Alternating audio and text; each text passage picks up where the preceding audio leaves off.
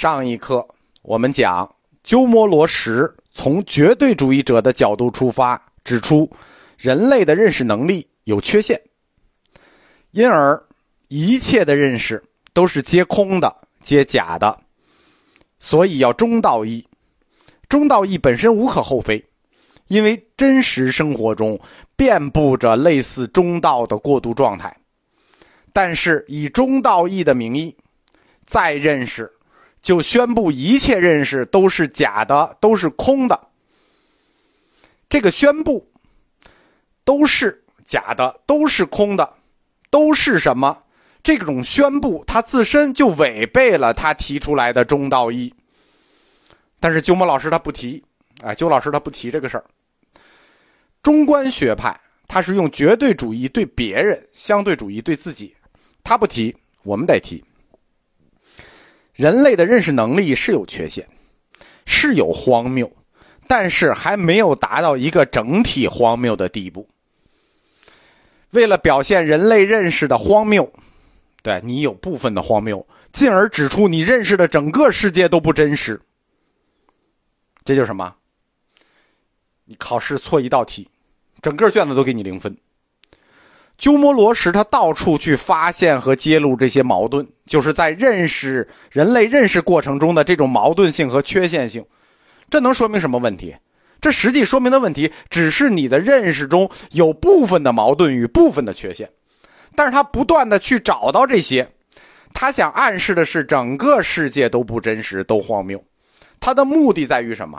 他的目的还不在于指出这个世界的不真实和荒谬，他的目的在于否定人类的认识能力。对你为什么认识错误了？因为你认识能力有问题。他不是说单纯的想指这个世界有问题，世界是假，世界是空。他是想指你的认识能力就有问题。既然否定了你的认识能力。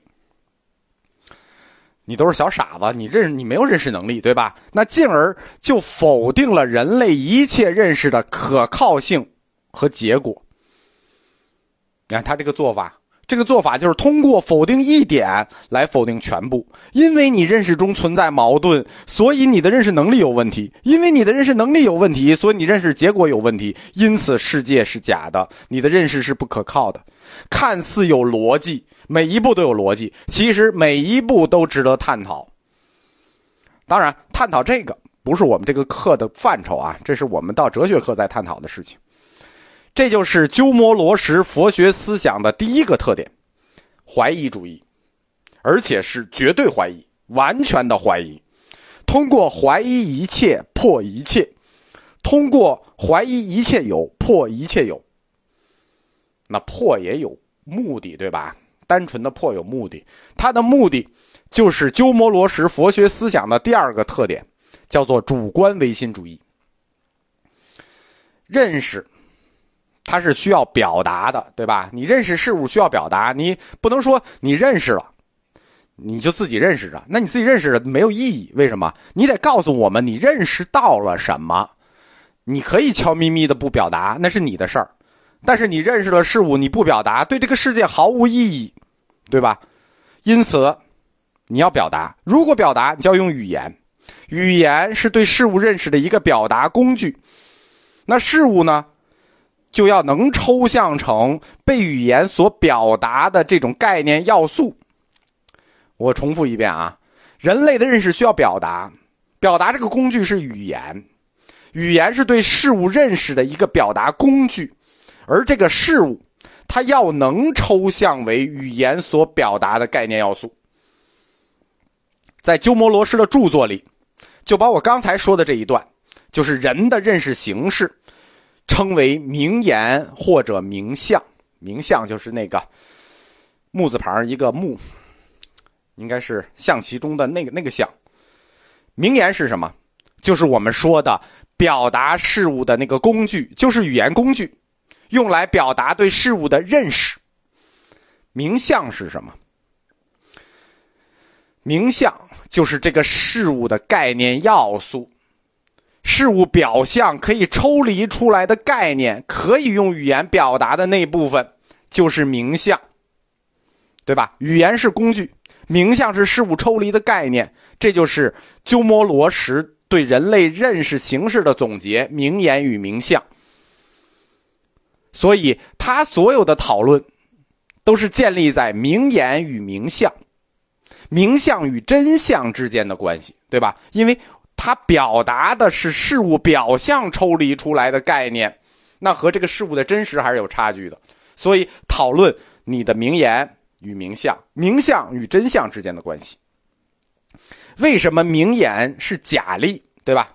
对大乘佛教有了解的就知道，常说的一句话叫做“名言假例，名言假例”，假的案例。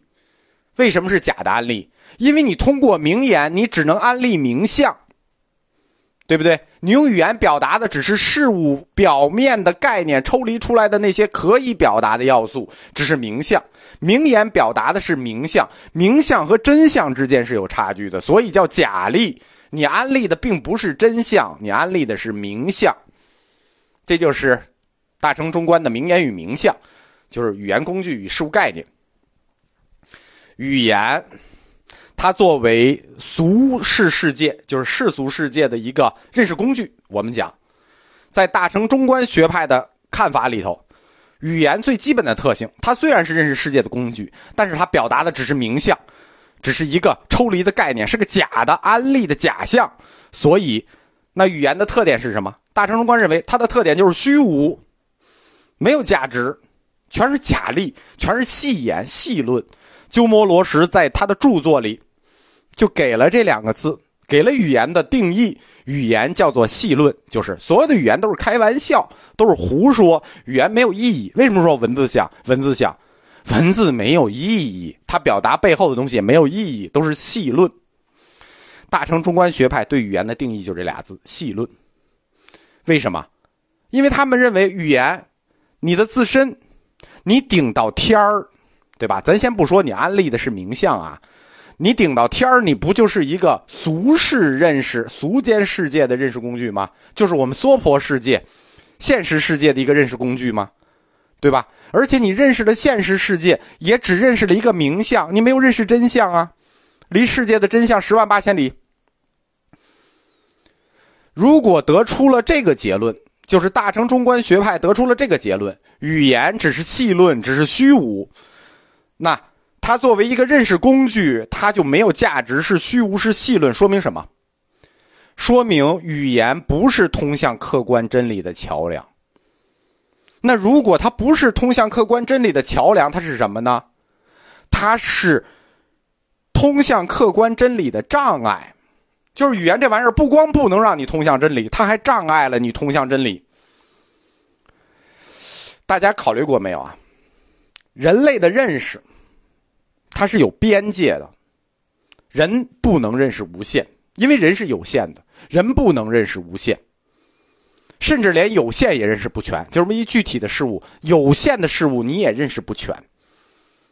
人的认识有边界，而且。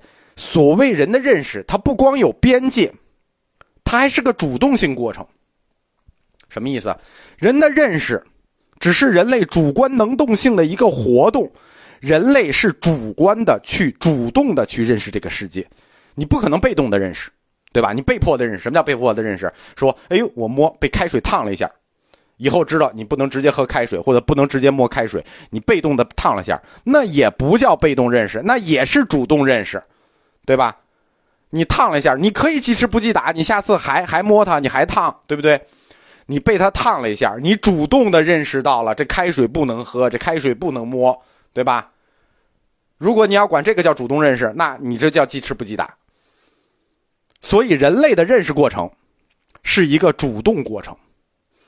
认识的本身，就是人类认识的这个能力的本身。它不会是对客观世界的主观性反应，什么意思？就是开水呈现出来一个状态，说我就是要烫你，你别喝我。就是认识本身，它不可能是这种客观反映出来的东西。就是开水就反映出来，我让你这种认识，你别烫我，不是你别喝我，我烫你，它不可能。客观世界没有这种主观性，客观世界它不可能自己呈现。自身的真理性，就是客观世界有很多规律，有很多真理，但它不可能自己呈现出来。比如开水很烫，你别别摸它。这星星会怎么运动？它有它自己的客观真理，但它不会主动呈现给你。它只能等待你主动的认识。什么意思？这个是自然的规律，这个宇宙的真理，这世界一切的可能的真理，都在那里，一直在那里，没有变过。客观世界它不呈现自身的真理性，它只是在等待你去主动的认识它，等待你的主观认识。这就是我们说的，人类的认识既有边界，它又是一个主动过程。那你什么时候能主动的去认识它呢？那是你的事儿，对吧？宇宙的终极真理永远的在那儿，你什么时候能认识它，那是你的事儿，不是客观真理的事儿。